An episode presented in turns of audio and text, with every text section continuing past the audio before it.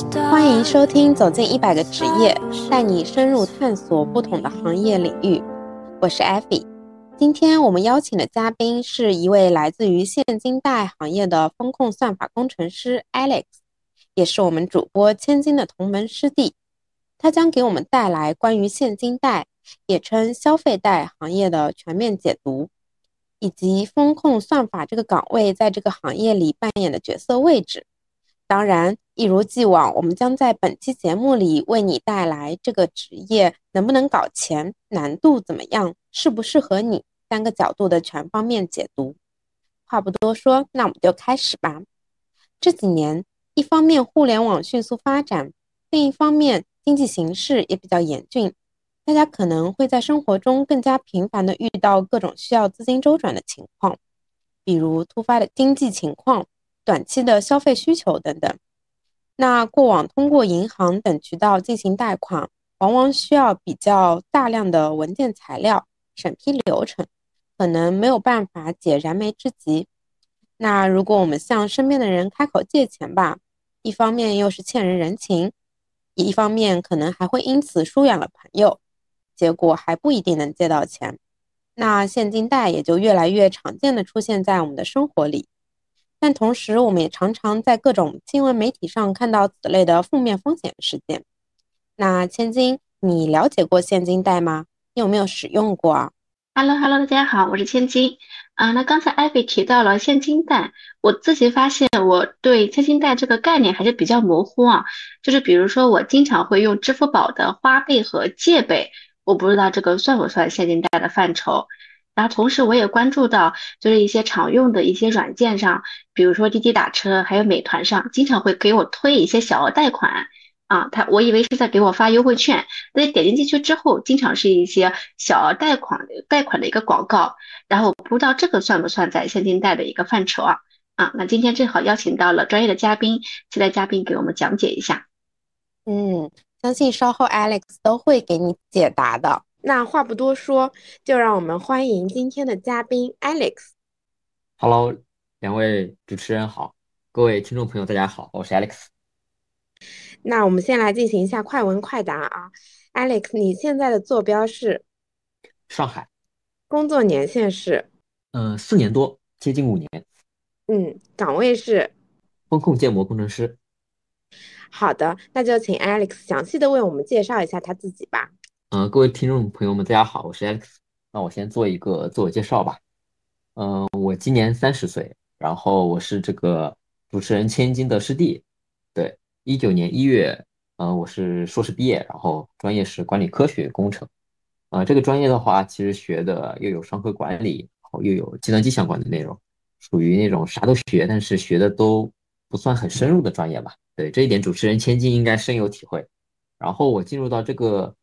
领域呢也是机缘巧合吧，呃，在我快毕业那一年，也就是一八年的时候，那个时候人工智能，然后 AI 还有机器学习这些概念都很火嘛，然后薪资也也很好，对，然后那个时候也是在一个招聘会上看到一家这个做现金贷业务的公司，然后招的岗位的 JD 呢也是呃就是跟这些人工智能啊，然后机器学习蛮相关的，所以我就投了简历。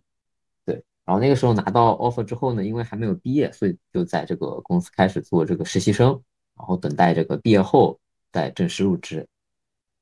然后其实我也是在那个时候进入到这家公司之后，才了解到说这个行业具体呃它是做什么的，然后它的一个盈利模式是怎么样的。对，然后也是在这个过程中啊，然后也了解到说呃这家公司呃或者说这类公司吧，它的这个放贷业务。它的一个实际利率可能都接近年化这个三十六，对，当时我就觉得说，我不能去，就是毕业后不能做这样的一个工作，但是我又想到他给的工资确实，对吧？所以最终我就决定在潜伏几个月，然后摸清他的业务模式，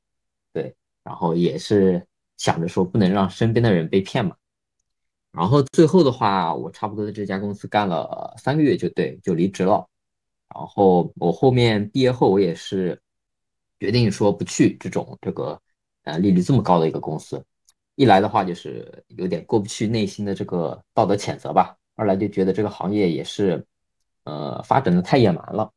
然后呃，行业里面的人那个时候其实也是意气风发，对，都是想要赚赚快钱嘛。但是其实很多行业都是这个盛极必衰的，所以毕业后我还是就是根据自己的这个工作匹配度，还有各方面都是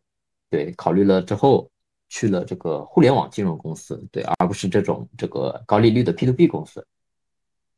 对，那家互联网金融公司呢，其实也是一家比较业内知名的一个上市公司了，对。然后在那个时候看来，其实也是相对合规的一一点的公司。之后的一个跳槽的话，我也是呃去的一个持牌机构，对，呃，相当于是直接受到这个银保监管辖的，对，也是求稳妥了。然后我现在的话是在一家这个呃金融全牌照的这个集团子公司下，对，然后做的话也是一直做这个风控建模这一块的工作。对，两位主持人、听众朋友们，我的大概情况就是这样。好的，好的。刚才 Alex 提到了这个管理科学与工程这个专业，作为师姐，我必须要再跟大家提一下，就是这个专业其实真的就是一方面可能学了一部分的管理学，然后另外一方面又学了一部分的技术，可能对于我们。这个专业出来之后的一个呃，就是职业选择其实是有两个方向的，就是大部分的女生可能是因为不太对技术感冒，所以都是去做了产品经理或者呃大厂的一些运营，然后男生的话可能大多数都选择了偏技术方向的，就是偏像那个 Alex 讲到的算法呀、编程呀之类的，呃，然后可能之后就走上了不同的一个道路。啊，然后我还当时还记得，就是我当时在做一篇我的毕业论文的时候，其实是。呃，那个论文的主题是讲的微博空间的这个社交关系的一个发散啊，就是人与人之间是怎么通过网络是呃哪一些是更关系更近的，哪一些这个关系是会更远的，然后是怎么传播的。然后我就记得当时有一篇论文里面是涉及到很多的那个数据的分析，然后当时就是 Alex 帮我用呃嗯 R 语言去做了一些呃编程，做了一些那个算法，然后才让我的论文过关的。哦，我纠正一下，是 Python 不是 R。啊，sorry，对，Python，Python，没差啦，没差啦，对，嗯嗯，通过那个 Alex 跟嗯千金的介绍，还有对经历的一个回忆啊，那我们对于我们今天的嘉宾 Alex 他的一个专业背景，以及是他的一个工作经历，也有了一个初步的了解。那其实呃，Alex 现在在的这个现金贷行业。虽然它就在我们身边，但是可能我们很多听众朋友还有我们自己平时也都不太接触得到。那其实我们对于这个行业，以及是 Alex 现在从事的这个风控算法工程师，都有很多的疑问。我们将接下来一一对我们嘉宾进行提问，也请 Alex 给我们好好分享一下。好的，好的，Alex，我刚才就是在我们最开始的话题引入的时候，就关注到整个行业是现金贷这样的一个行业，但是我发现，不管是我还是可能我们的听众，可能对现金贷整个行业或者这个概念都是比较模糊的啊。那你能给我们讲解一下吗？呃，什么是现金贷？还有就是我刚才提到的一个，比如说我们用到的支付宝的一个花呗和借呗，它是不是属于现金贷的一个范畴？哦，好的。那我就大概来讲一下我这个行业的一些一些事项吧。对，然后呃，我觉得大部分这个听众接触到更多的应该是支付宝一类的一个产品，就是您刚刚所说的这个花呗和借呗一类。然后像花呗的话，其实它更多的是一种类似哦信用卡的这么一个产品吧。对，当期。相当于是当期先透支，然后下期你只要按时还了，你其实是不需要付利息的这么一个产品。但是像借呗的话，其实它是需要付利息的，也就是呃，比如说你这一期你借了多少钱，它会自动给你拆拆分成，比如说六期或者十二期，然后你每一期去呃付一定的本金和利息去还钱。对，所以花呗和借呗其实不太一样。对，那么借呗的话，其实就是呃更多的像一个现金贷这么一个产品。然后它其实跟银行的贷款还是有一点区别的。从用户的一个申请角度来说的话，呃，像银行贷款的话，它可能会呃手续比较多。然后您刚刚之前也说了，它可能一些书面材料也会比较多。但是像我们这种线上的这种现金贷的话，它的一个手续会比较简单，对。然后发放的话，其实也会比较迅速。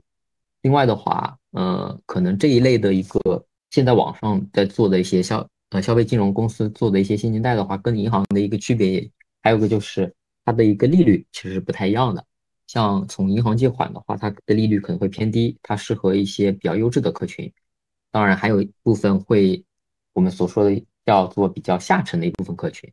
它的话其实呃，它本可能本身的资质它并没有呃足够优质到能够从银行呃借出钱来。那么对于这部分客群的话，其实它就是我们这个消费金融公司的一个目标客群。对，然后的话，呃，可能这部分人他虽然在银行借不到钱，但是他可以在我们这儿借到钱，但是他可能付出的一个利息就会稍微再高一点点。哦，因为我平时没有使用过现金贷，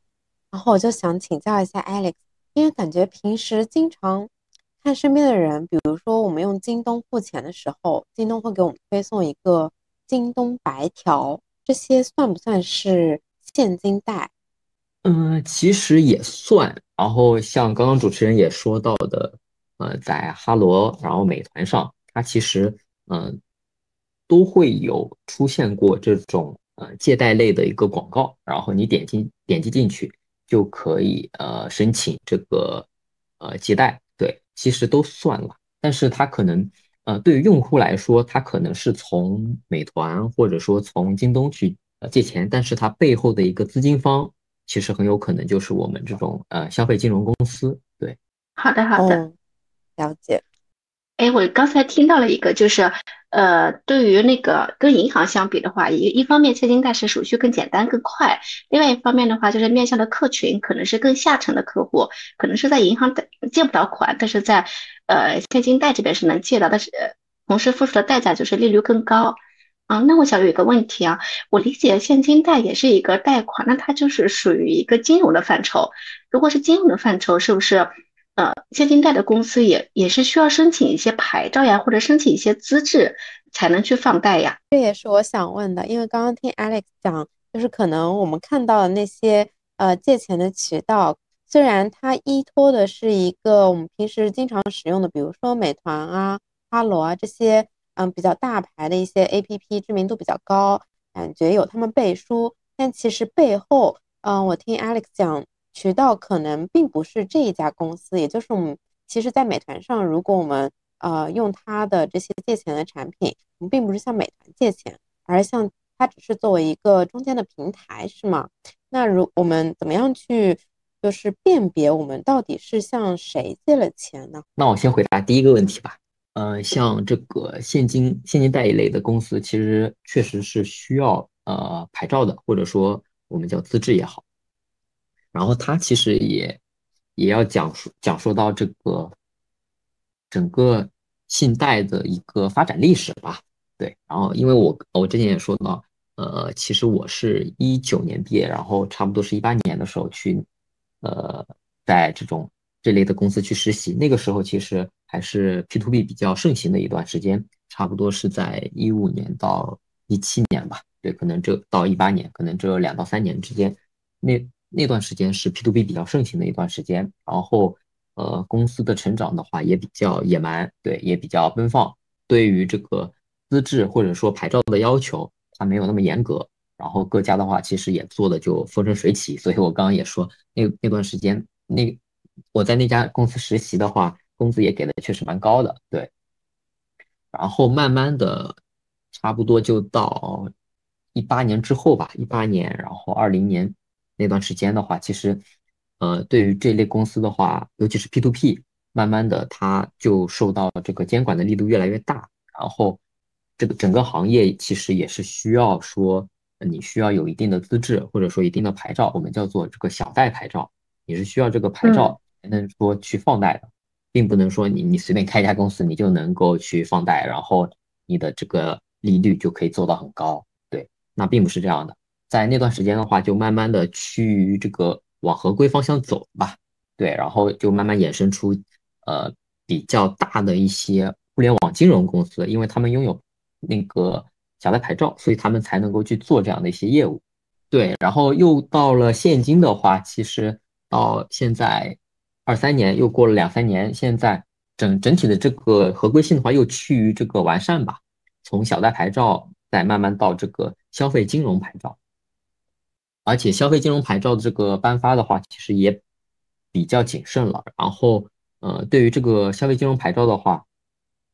更多的也会受到这个银保监的一些监管。对，然后其实它的一个监管力度和一个形式的话，其实已经呃慢慢的往这个银行方向去靠靠拢了。对，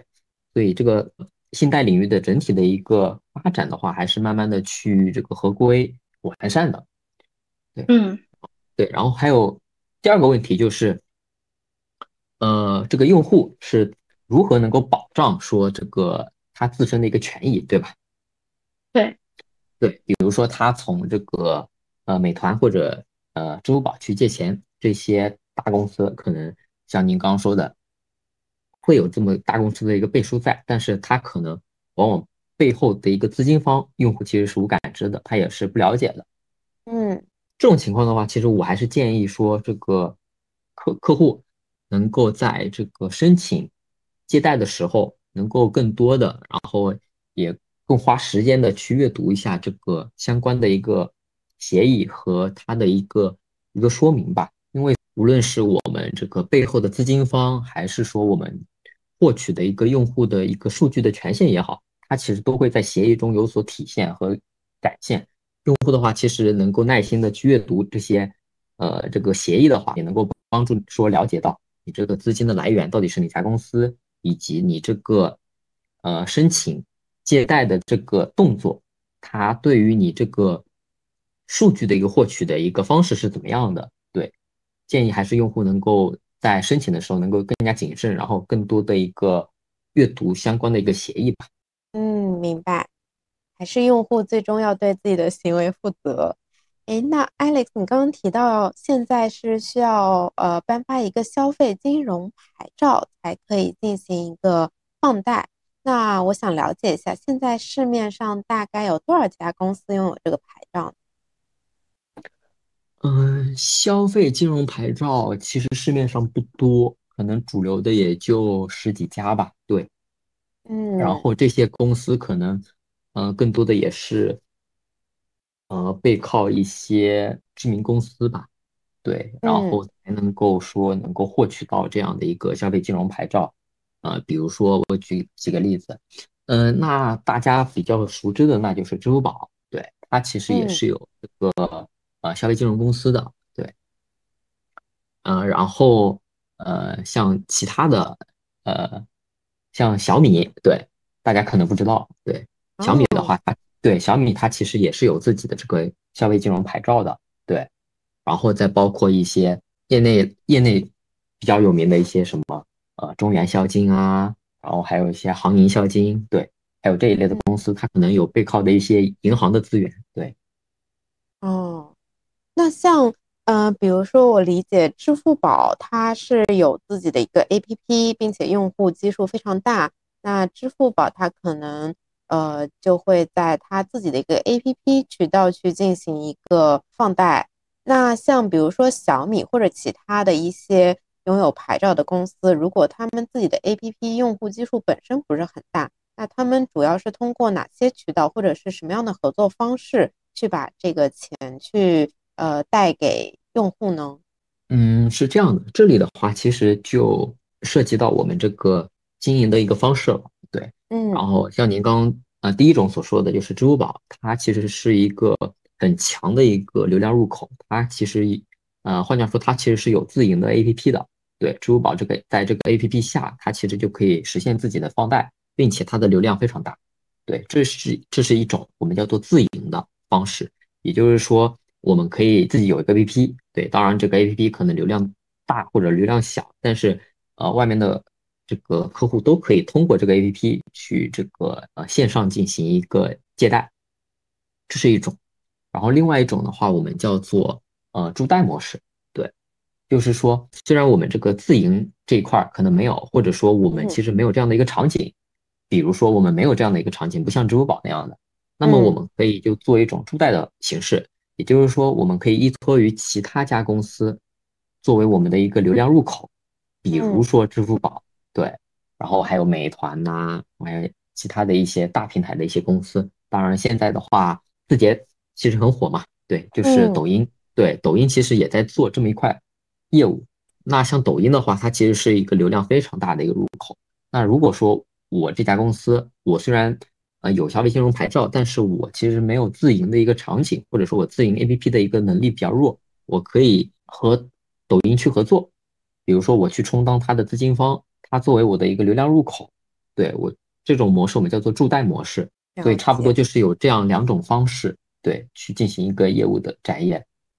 好的，了解了你们现金贷的公司的一个运营模式，我们也想从用户角度来了解一下。因为我们之前并没有去使用过现金贷或者消费贷这个，那呃，从用户的角度来说，是一个什么样的流程呢？就是流程大概是什么样子的，以及呃，对于想要申请短期资金周转的一个用户，嗯，他有对他有什么要求？他需要准备哪些材料吗？其实用户的话，可以从，嗯，因为现在这个。移动互联网时代，它其实可以从很多呃不同的一个方式去这个申请我们这个现金贷，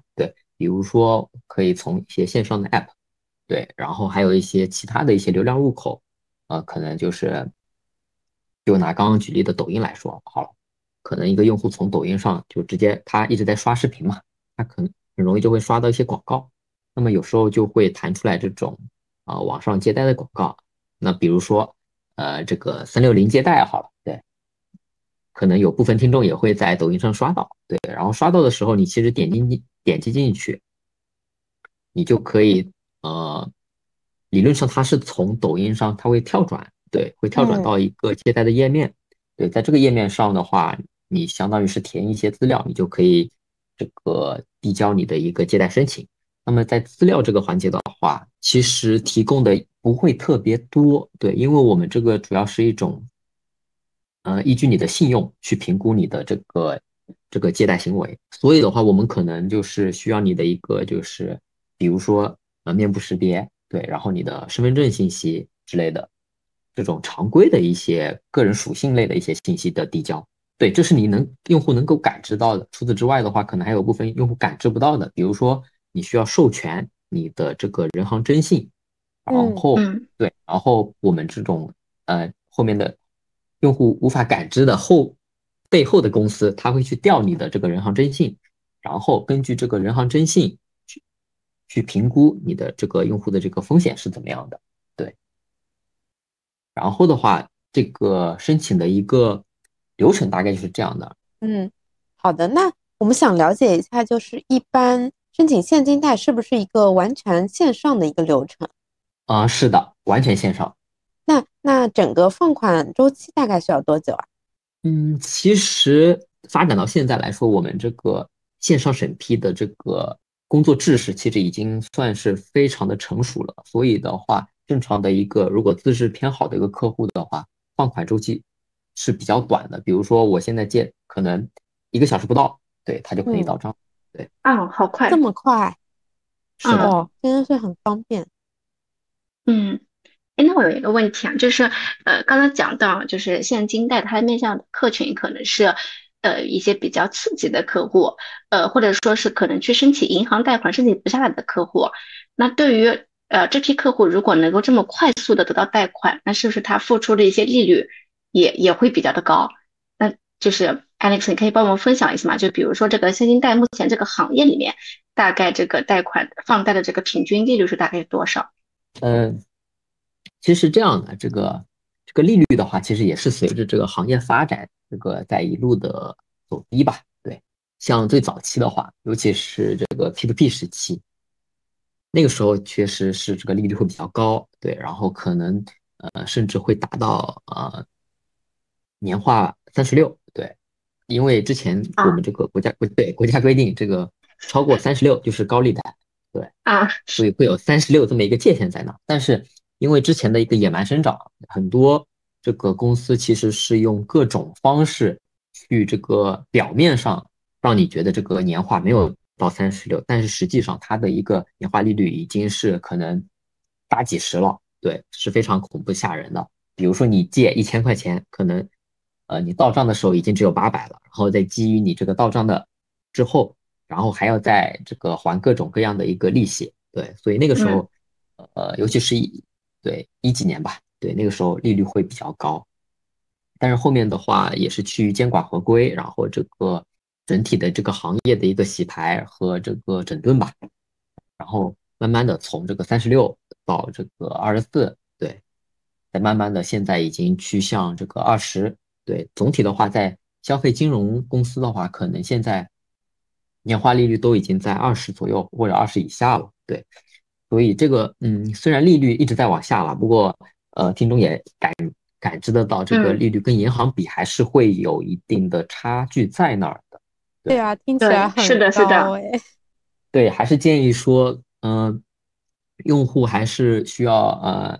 理智一点吧。对，尤其是谨慎再谨慎。哎，对，尤其是涉及到一些呃需要及时周转的一些资金用途，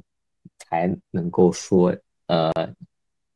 来我们这样的一些公司去这种。借钱，然后来度过他的一个临时周转。对，哦，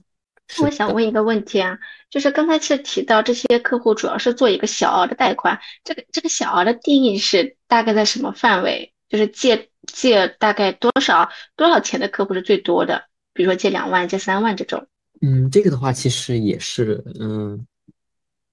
各家公司的一个定位不同，然后它也会从我们叫做授信额度啦，也会从。大几千到小几万也会有不等，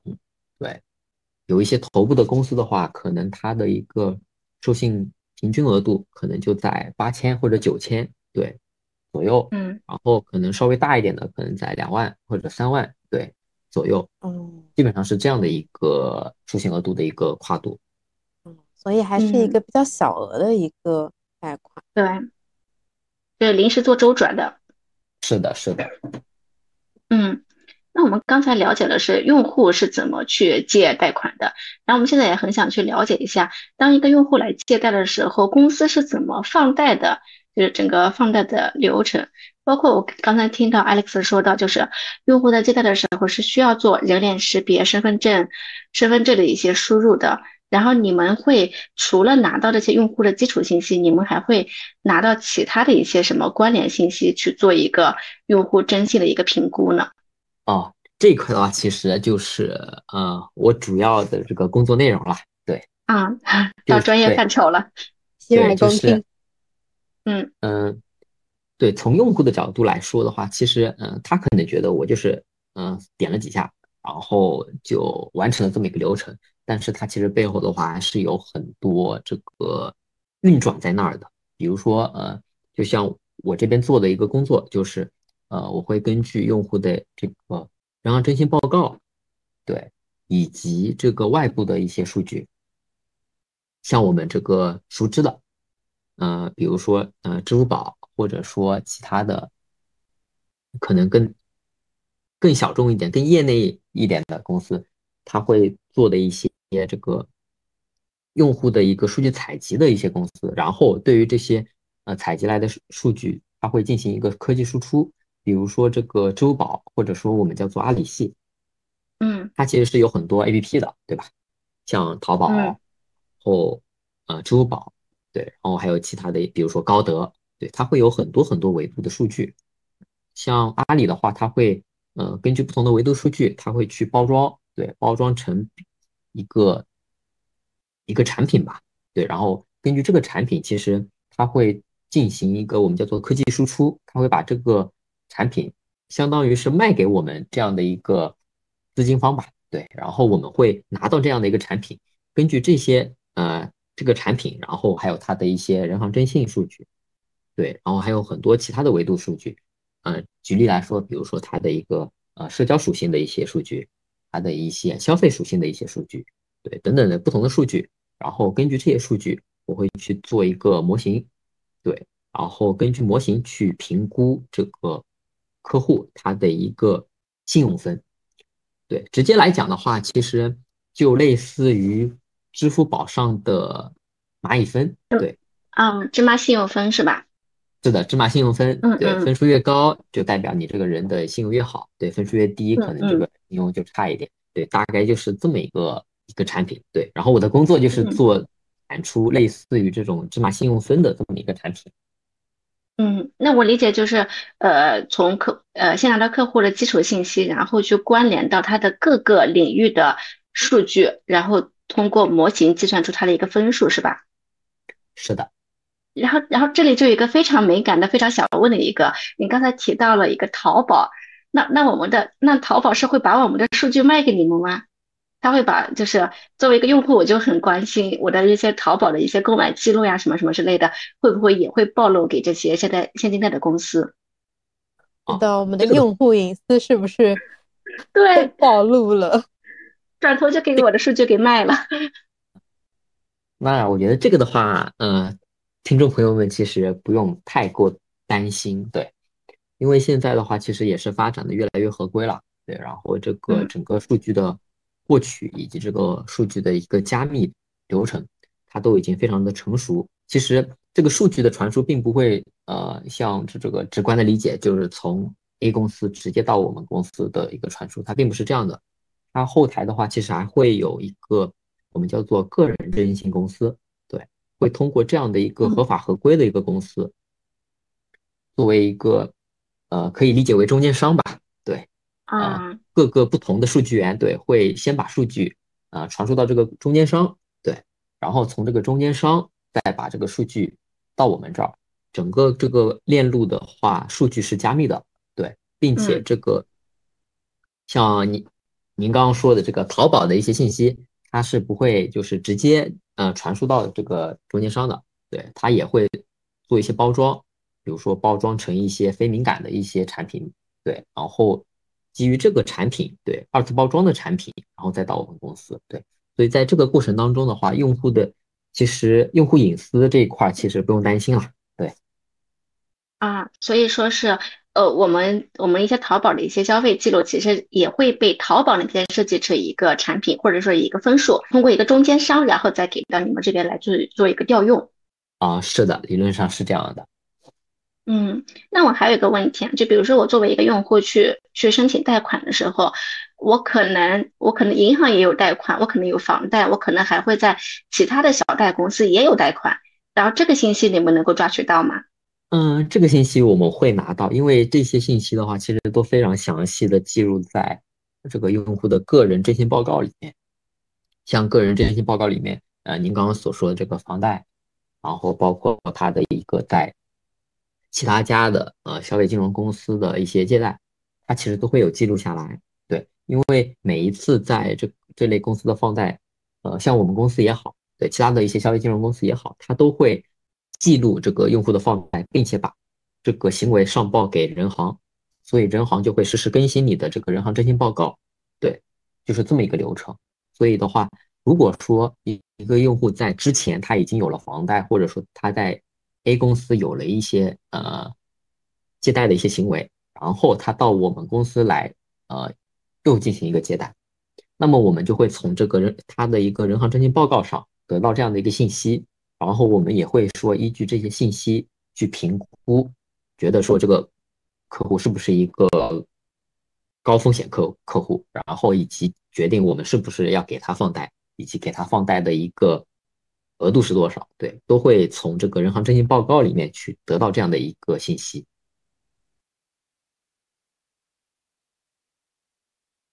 嗯，那我就想问一下，如果一个人他有房贷，他同时又有其他的一些贷款，但是呃，他每期都按时偿付了，那这个对于呃他的一个信用分是加分呢，还是会？呃，提高你们对这个用户的一个风险度的嗯评判，会呃，就是对你们借不借给他钱有一个负面的一个影响呢？嗯，这个其实呃很难呃下一个结论了，对，因为呃一方面来说，他的一个履约履约行为非常的优秀，对。对他虽然借很多，但是他都还了，对，这是他的一个好的地方。但是另外一方面，其实也可以看到说，嗯，他可能这个我们叫做多头啦，对，他可能从 A、B、C、D 公司他借了很多钱，对，嗯，或者说他借了很多次，对我们这个叫做多头，他多头可能非常多，对，这个的话其实也会有，呃，就是如果模型考虑的话，这种多头越多，我们会呃倾向于认为它这个风险会比较高，对。但是具体怎么样的话，其实还是要依据这个模型啦。对我现在也没有这个模型，也没有办法说下这个结论。明白，就听起来，其实这个现金贷公司的一个建的呃风控建模，其实一个是一个非常复杂的模型来评判这个用户他到底是属于风险较高的还是风险较低的。那这就呃。让我们想要了解一下 Alex 的职业了，就是呃，你是属于风控算法工程师，那这个岗位在现金贷这个行业里面属于一个什么样的角色，以及它主要是做什么的？请你给我们介绍一下。嗯，好的，嗯，那其实像这种，嗯，贷款类公司的话，嗯，核心的一个部门就是这个风控。就是风险管理这个部门，然后在这个部门下的话，其实是有两大核心的岗位，呃，一块的话就是呃我所从事的叫做呃风控算法，也就是风控建模，另外一块的话是呃风控策略，然后我们这两大块的一个工作流程是这样的，就是呃我们负责产出这个信用风险模型，然后风控策略进行对这个模型进行一个使用。比如说，他会裁定，呃，模型分多少多少级以上是认为一个优质客群，那么对于这部分客群，可能说它的一个授信额度会比较高，并且它的一个利率定价定价会比较低，对。然后另外一个方面就是，呃，可能裁定，呃，哪一部某一部分这个信用风险分比较低，它会设定一个阈值，那么低于这个阈值的这个客户呢？他就不进行放款，对，所以这个这个就是这个风控策略的一个工作职能吧。那么简单来说，就是风控算法负责产出模型，风控策略去进行应用模型，或者说除了模型，它会结合其他的数据去这个更多的这个决定这个用户一个放贷以及它的一个利率。对，主要的话是这么两大块的一个工作岗位。嗯，那我是不是理解就是，呃，风控策略更偏向于能够面向客户的一个业务方，或者像一个产品经理这样一个角色，然后风控算法的话，建模的话就是更偏向于技术侧。嗯，是的，可以这么理解。嗯。啊，懂了，这是感觉是一个上上下游的关系。那我比较感兴趣的是，在一个风控建模的一个大，就是一个对于针对一个用户的一个放大的一个大模型的时候，这个大模型呃里面肯定会包含到这个客户的各种的数据维度或者数据因子。那这个要把哪些因子加进去？这个是策略风控策略来考虑的，还是你们这边来考虑的？哇，这个问题非常专业啊！像产品经理的灵魂拷问，是的，是的，嗯，对，像这个您刚刚说的这个数据，我们到底用哪一些数据？然后这些数据到底由谁决定呢？呃，其实啊，就我个人这个从业经验来看啊，嗯，主要还是由这个风控算法来决定。对，当然了，这个策略方其实，因为它其实也是接触各种各样的一个数据，然后去应用这个数据。他其实也会对这个风控算法，呃，提一些建议了。然后比如说我，呃，他会觉得说他分析过 A 数据，觉得 OK，那么然后他也会建议你去使用。那我觉得可能更多的是算法和策略呃协同吧，对，然后能够说呃帮助这个模型也能够更多的去结合业务，然后这个模型也能够更多更多的呃更适用于这样的一个业务吧。对，所以还是相辅相成的，然后共同的协商吧。嗯嗯，就是业务和技术的一个结合，对吧？对对对，所以我们其实 风控算法的话，也不能说呃就以我为主，对，也一般也不会这样。对，啊，那那我们要进入一个搞钱趴了，就是我听到 Alex 最开始讲到说，刚开始进入这个行业的时候，其实是在行业还比较好的时候，那个时候。呃，整个行业给钱都比较的大方。那我其实现在想呃想问一下，就是在目前这个阶段，呃，整个你这个行业或者说这个岗位的搞钱能力怎么样？哎，比如说，就是假如说咱们以一个应届生为例子啊，就是目前一个应届生如果进入到这个职位，他大概能够拿到拿到多少的一个薪资？哦，嗯，这个说到钱啊，这个，嗯，那不可否认啊，像前几年，尤其是一一几年那个时候，那确实能能搞到钱，对。然后那个时候，嗯，收入也确实，嗯，很高，对，也也蛮吓人的。但是，像这个现在的话，其实我刚也说了，这个行业趋于规范，然后各方面的话，其实也没有那么之前那么夸张了。然后更多的还是要取决于，呃，你所在的一个公司类型吧。因为像消费金融公司的话，嗯，它其实也。呃，这块其实也算是有很多属性了。一方面，它是有金融属性的，那么像银行一类的，对银行一类的传统型的一些传统银行一类的，它可能这个薪资就会比较低一点。但是像另外一方面，对像刚刚说的这个支付宝，然后抖音这一类稍微偏互联网一类的公司，那么在这类公司做这个风控算法，它的这个薪资的话确实是很可观的，然后也能够对齐到这个呃互联网行业的一些公司吧。对，所以还是会。会有这个不同公司的属性不同，然后你的一个收入的一个水准也是有有偏差在哪儿的。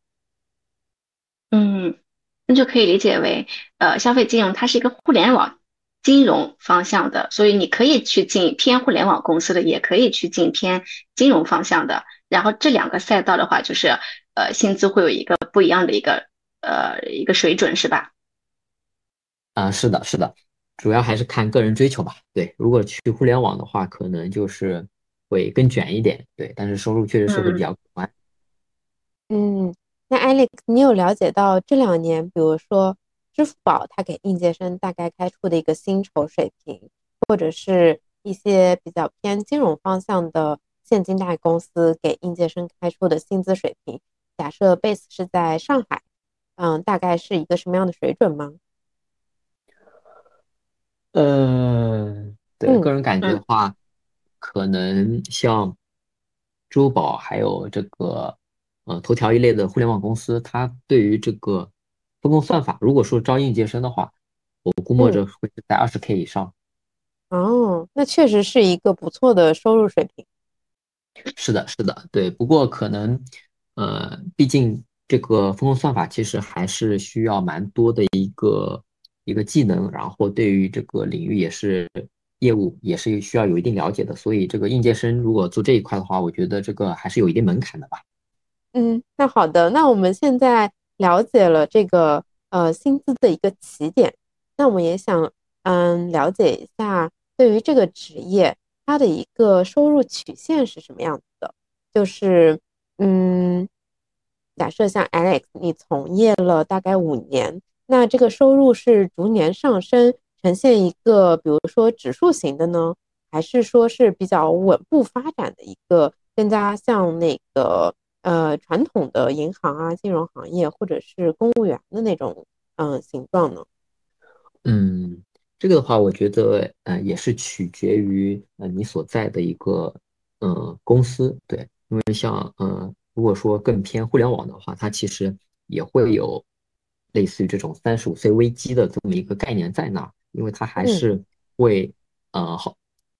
在这类公司还是会耗费耗费蛮大的一个精力的，我觉得对，然后也会呃比较吃你的体力吧，对，所以这一块的话，可能就是呃在三十五岁的话，可能确实会面临着一个这么一个失业的一个担忧吧。但是另外一个角度来说的话，如果说呃在偏呃传统银行一类的一些公司的话，它其实。呃，我老板说的一句话叫做“越老越吃香”，对它其实还是会，呃，依据你的一个对业务的理解，以及根据你的经验的一个增长，它其实是会有一个薪资的话，其实也是会逐步提升的，对。嗯，那可以理解为这个岗位其实它是一个进可攻、退可守，有不同的选择的一个职业，嗯，职业道路。呃，是的，是的，而且，呃，从呃，因为我刚刚也介绍了这个风控算法和这个风控策略，其实，呃，从风控算法，呃，如果说后期转到这个风控策略的话，其实也是大有人在的。然后如果说转到风控策略的话，它其实是更偏向于业务的，对。然后从这个角度来说的话，其实呃，这个从业的这个职业生涯其实也可以呃相对的比较长，对。相相比于这个开发来说，对。嗯，听起来还蛮不错的。对对对，我觉得没有从技术 CVG。对啊，是我感觉是拿的是 I 就是技术程序员同学的高工资，然后同时又没有太多的三十五岁的危机，这个点还蛮蛮新颖的。是的，还享受着那个呃越老越吃香的待遇。对，可能比普通的程序员可能就是感觉呃更有呃更更新颖一点。那我那我接接着就是 Alex 刚才讲到的，就是如果对应届生来去应聘这个风控建模的话，是需要一些硬性的门槛或者能力的。嗯，那这个具体的能力是是指什么？比如说可能是必须会编程，或者是要懂一些统计学之类的知识。嗯，像我们我们公司现在这个公共算法一类的这个 JD，一般都会。有一些这样的要求，比如说你是计算机或者说是统计学相关的一些背景，对，会有这么一个要求，因为呃，毕竟这个工作中还是呃很大的一个时间都是在写代码上嘛，对。然后，但是嗯，另外一个角度来说，我觉得也并不是绝对的，因为像我有个前同事，对他其实本科就是学生物的，对，所以也没有说硬性的规定吧。就是可能一方面就是你的一个一个技术实力是怎么样的，另外一方面可能也会考究你的一个软实力吧，比如说你的一个沟通能力，以及你的一个书面材料的一个写作能力。对，其实嗯各方面都是会有呃考量的。嗯，哇塞，还会考验到写作能力呢，就是就是具体是应用于哪些工作场景中吗？嗯。呃，是因为呃，毕竟风控算法呃，相较策略来说，它其实呃会更专业一点。然后呃，尤其是算法，它其实很多时候对于老板们来说，它可能嗯更像是一个黑盒子嘛。对，那么你如何能够把你做的一个工作更好的呈现给老板？对，其实也是蛮重要的。对，我们就是说的这个汇报的能力以及这个向上管理的能力，其实确实是蛮重要的。不然的话，老板其实是并不知道你的工作产出到底是什么，以及你的工作的一个价值到底是在哪里的。明白，这两个能力感觉是呃各种职业都需要的，对的，通用型的。对，尤其是这个，我老板也说了，他说越往上走啊，他这个写 PPT 然后汇报的这个时间就越来越多。对，确实是有呃这个。这样的一个在哪儿的？对，嗯嗯。那 Alex，你刚才提到就是你们那个风控建模的上游其实是风控算法，就是偏业务方。那是不是呃，对于那些可能呃既懂金融，然后又懂这种呃算法技术的同学来讲，他们是更有就是更更更有吸引力，或者说是呃更在面试中能够突出出来的？因为我理解他是这种金融科技，还有还有这种业务金融金融一一方面是科技，一方面是金融的一个复合型人才。嗯，确实确实会有，然后尤其是一些嗯嗯银行类的一些公司，对，然后它其实也会有呃，确实是看你一方面是技术，一方面也是看你这个金融知识了，对，然后尤其是像我们这边，嗯，有一些公司它的一些 JD 还会要求你有一些。证书相关的一些证书，比如说 CFA、FRM 证书，对，会有这么一些要求，对，能够算算作一个加分项吧，对。我们还想了解一下这个职业就业过程中的压力强度是怎么样的？比如说，呃，我的理解，风控它属于一个中台岗位嘛，那你们平时有什么考核的目标，或者是嗯 KPI 吗？也会有，对，也会有，因为。像模型的一些衡量指标，我们会也会有这样的一些要求。然后除此之外的话，可能也会，嗯，多多少少也会结合一些策略的一些一些指标吧。比如说这个，呃，坏账率会控制到多少？以及这个这这个放贷这个整个的一个销售会多少，其实也会有一些间接的考核在那。对，最简单的这个风控就是全蓝掉，那么我这个坏账率就是零。对，所以这个我们这个考核的话，也不能说一味的这个降低我们这个坏账率。那么与此同时，我们需要考虑的就是我们这个整整体的一个销售这个销售量到底是多少，因为销售和风控其实是互相拉扯的一个关系嘛，需要平衡双方，对，然后这个公司其实才能够呃正常健康的这么一个运营，对。嗯，想了解一下现在这个行业平均的一个坏账率大概是多少呀？因为感觉现在经济也不太好，会出现很多人就是可能他还不上钱，然后这个坏账率就。这两年有显著的提升的情况。哦，你这个问的可能涉及到我司的机密了啊。但是我呃可以讲一下这个大概的一个业内大概的一个水准吧。可能就是对逾期，我们叫做我们用的比较多的一个口径叫是就是逾期六十天及以上，或者说逾期九十天及以上。正常的可能比较我了解到。比较健康的一些公司的话，可能就是在，呃，一个多一个点多两个点。对，哦，对了，刚刚主持人还问到这个工作的强度与压力啊，对，这个我也说一下。嗯，工作的强度的话，我个人觉得还好了。对，因为我其实是在一家销金公司，对，然后呢，加班也不会特别多，对，可能工作与工作能够稍微平衡一下。但是，呃，我也了解到，在一些互联网公司。它的一个工作强度确实是蛮大的，也会有这种存在这个呃早十晚十这么一个情况在呢。因为对你们的职业没有那么的了解，我就想问一下，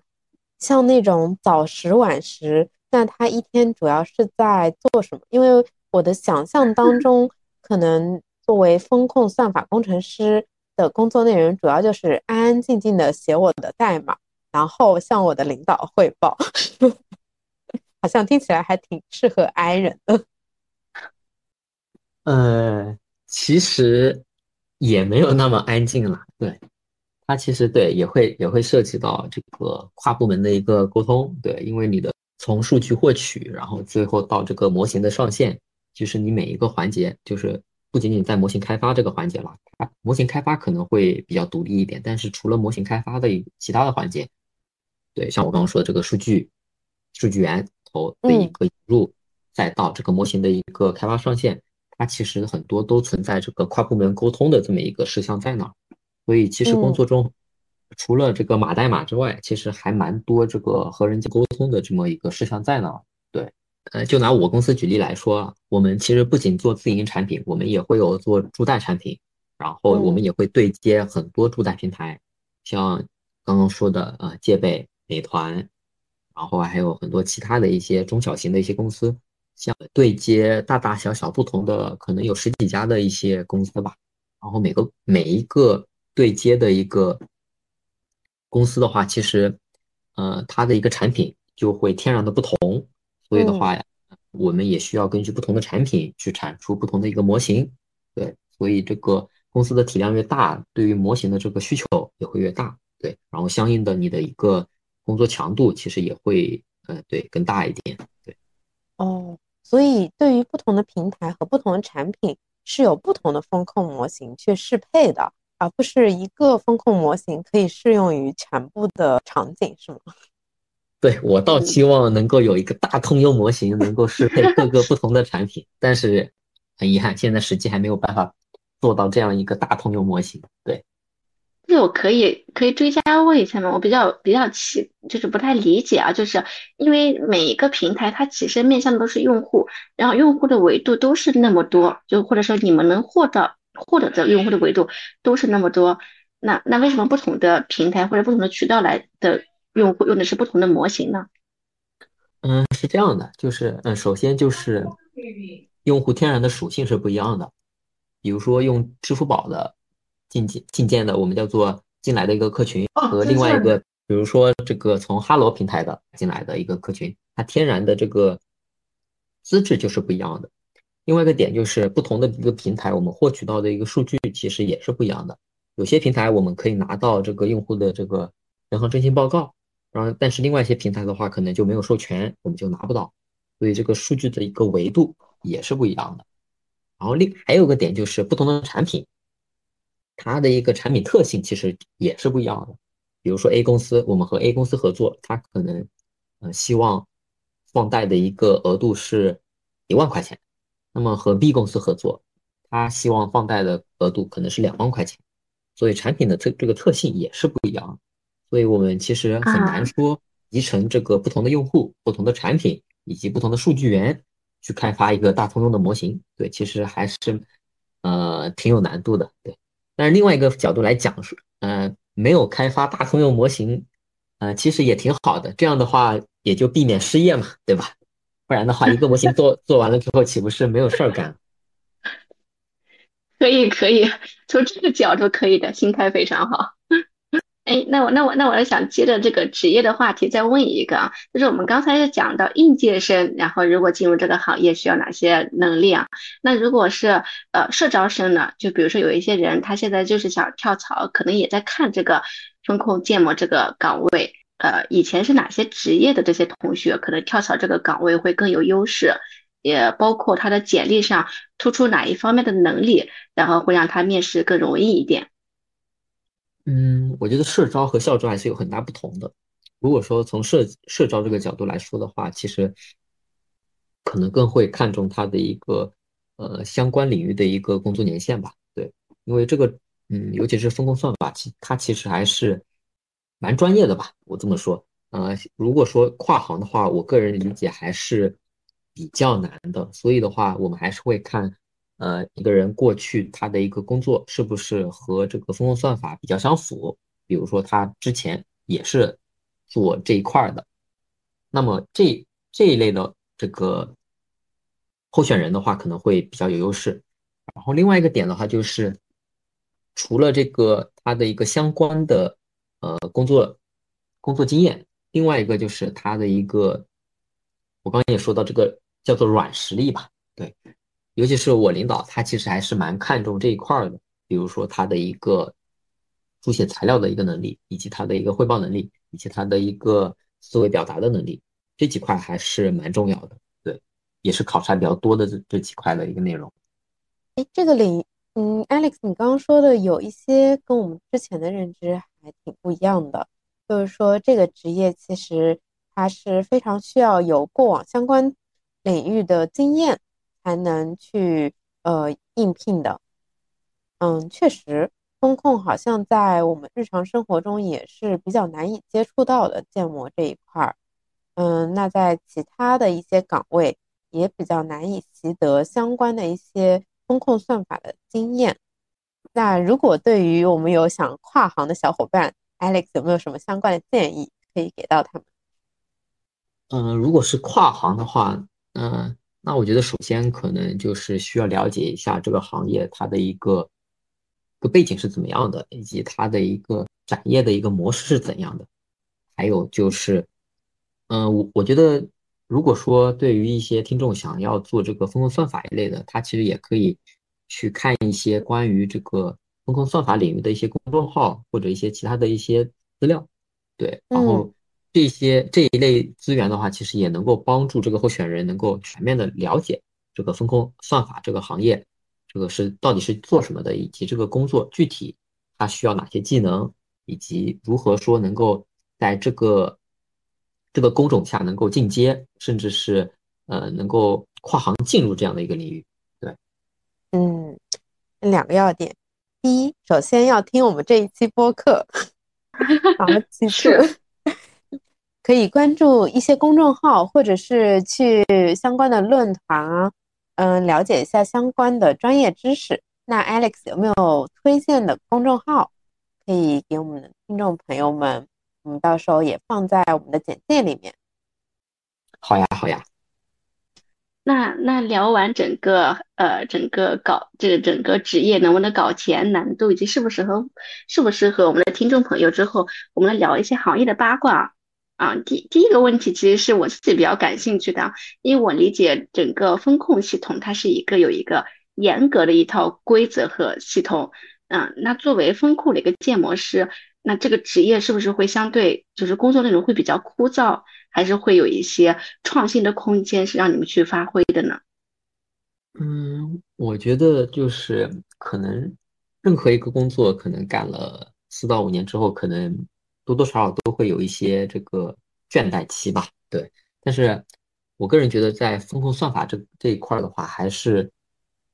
还是有蛮多这个空间可以发挥的。一方面的话，就是我们其实应对的这个环境是复杂的、多变的，像这个疫情也好，还有这个不同的这个经济发展的一个形势也好，它对于我们这个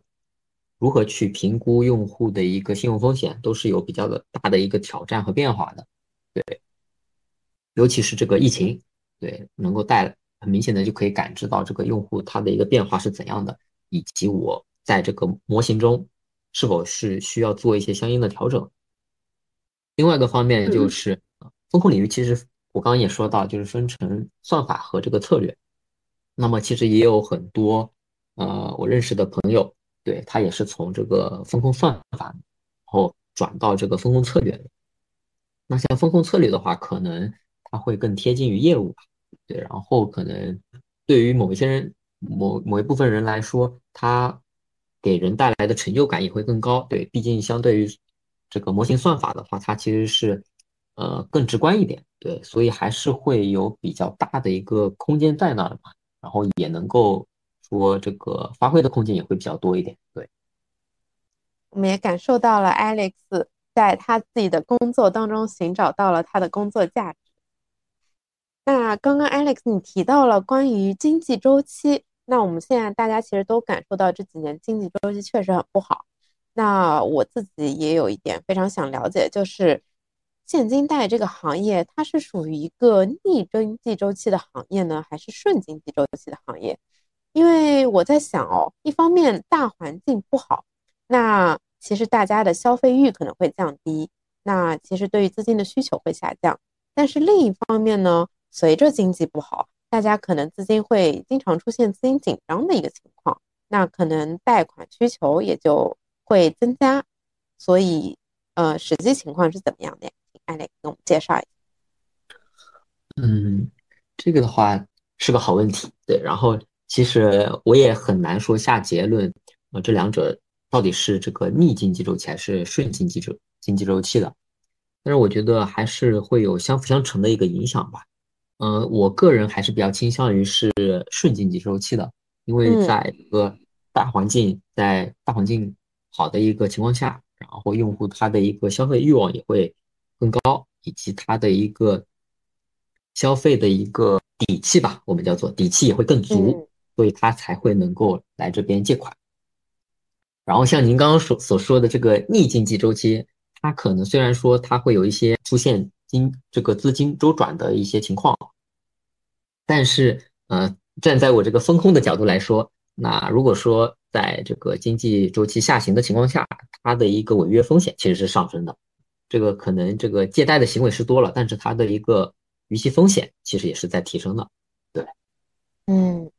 那这个逾期风险是不是？就会直接的去导致到这个呃呃现金贷公司的一个坏账率的一个提升呀。嗯，对，我们也比较好奇一个就是现现在的一个坏账的一个处理方式啊，因为以前一直听到好像这种呃这种民间借贷或者说这种呃现金贷小额贷款，然后如果有坏账就会有一些暴力催收的情况啊，那现在还会有这种情况吗？好吧，那今天就是一个大揭秘了，对，是是。对，嗯，像您刚刚所说的这个坏账处理，那么一方面就是，其实我们背后呃，对于坏账处理的话，其实现在也有很很成熟的一套体系吧，或者说一套工具，我们能够帮助我们去这个处理和以及消化这样的一个坏账。嗯，一方面我们会就是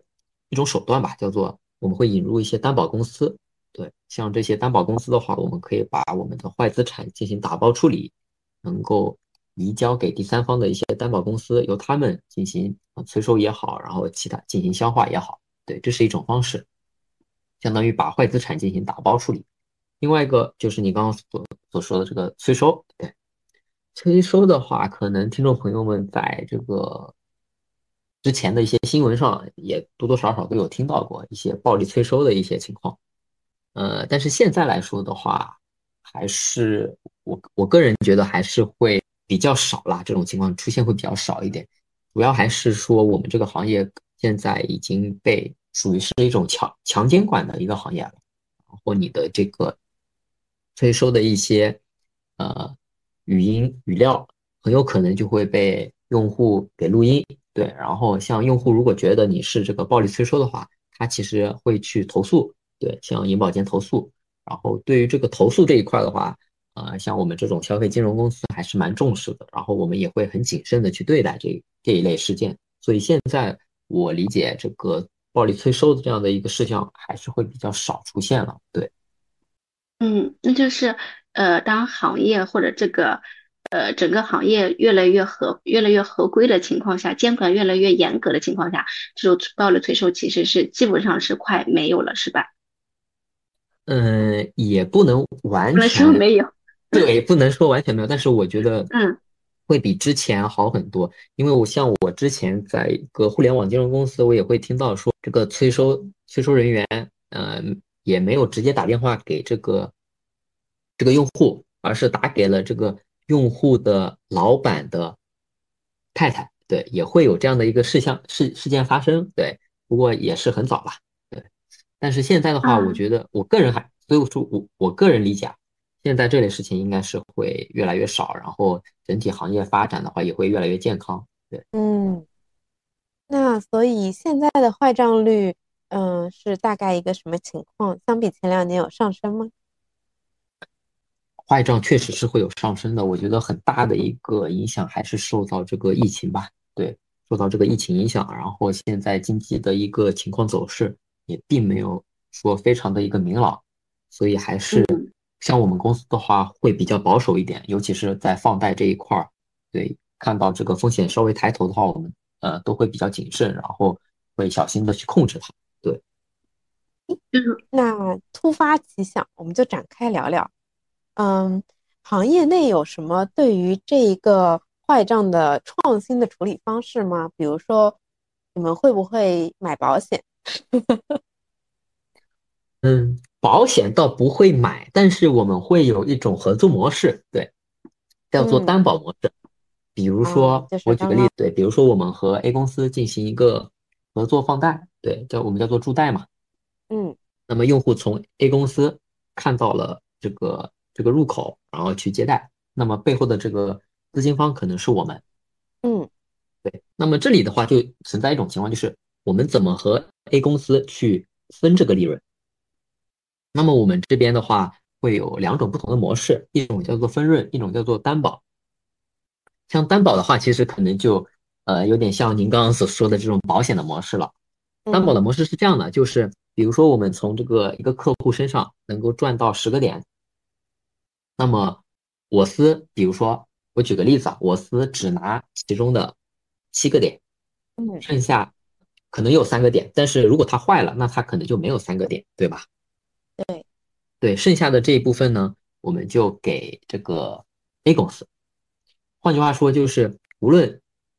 最后从这个用户 A 身上赚赚了多少钱，我们只拿百分之七，剩下的都是由交给了这个 A 公司去处理。当然，风控的话，可能也会由 A 公司主要的去做。对，这样的话，其实也就实现了说我们这个风险。呃，能够压到最低，对，因为都已经是一呃担保模式了，对。那如果这个用户最终他没有还上钱，就这这这一笔账成为了一笔坏账，那你们还是拿百分之七，那就是相当于风险全都转转接给了这个担保公司。是的，哎，这还挺好的。嗯，这样做对，这样做的话，嗯，有一个好处就是，呃，很多传统银行它其实是倾向于这样的一个合作模式的，因为在这种模式下，它的一个风险是比较小的，对，它可能也没有承担太多的一个压力在呢，对，它只是拿一个固定的一个，比如说我们最后和这家公司合作赚了，举个例子，赚赚了一个亿，我比如说我只拿这个跟他跟他的一个。比例嘛，我就只拿这个一部分，剩下的那部分多的赔的，我可能就只是交给这个 A 公司去做处理。这是传统银行会比较喜欢的一类。一类合作模式吧。对，嗯，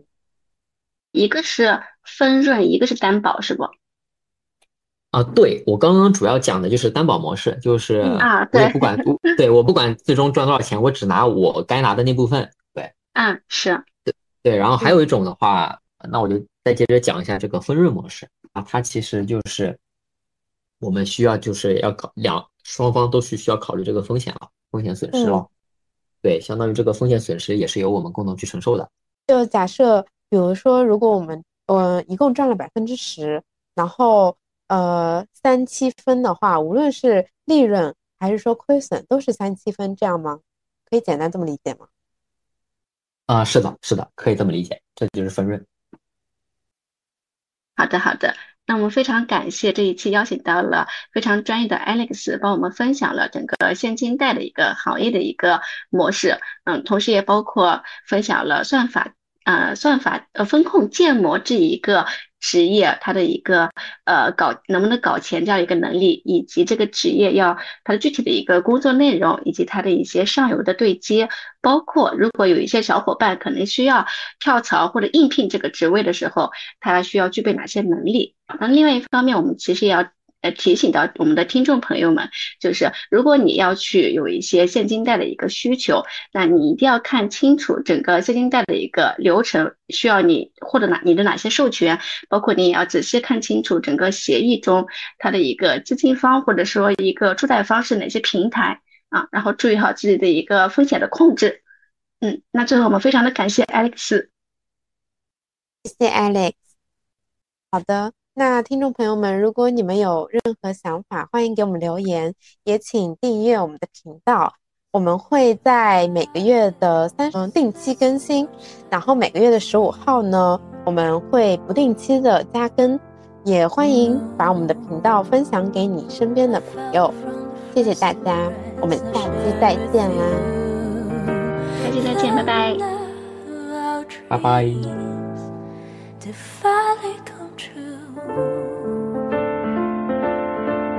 因为我我还其实我还想问一个问题啊，就是我们平时经常看到各种什么可以借给你二十万，各种广告，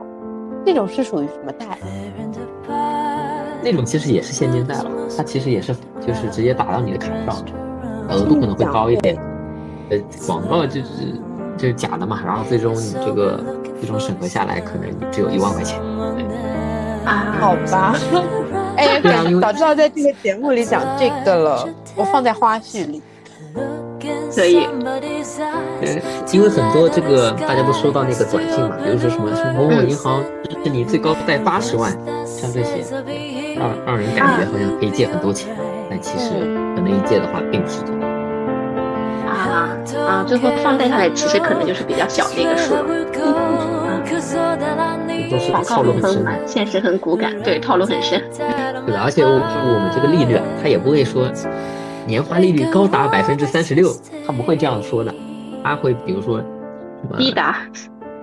没有没有什么日均仅还款这种，对他不会把这个年化给放出来，他只会说什么日化利率多少多少多少，嗯，让你对让你其实模糊了这个年化年化的这么一个概念。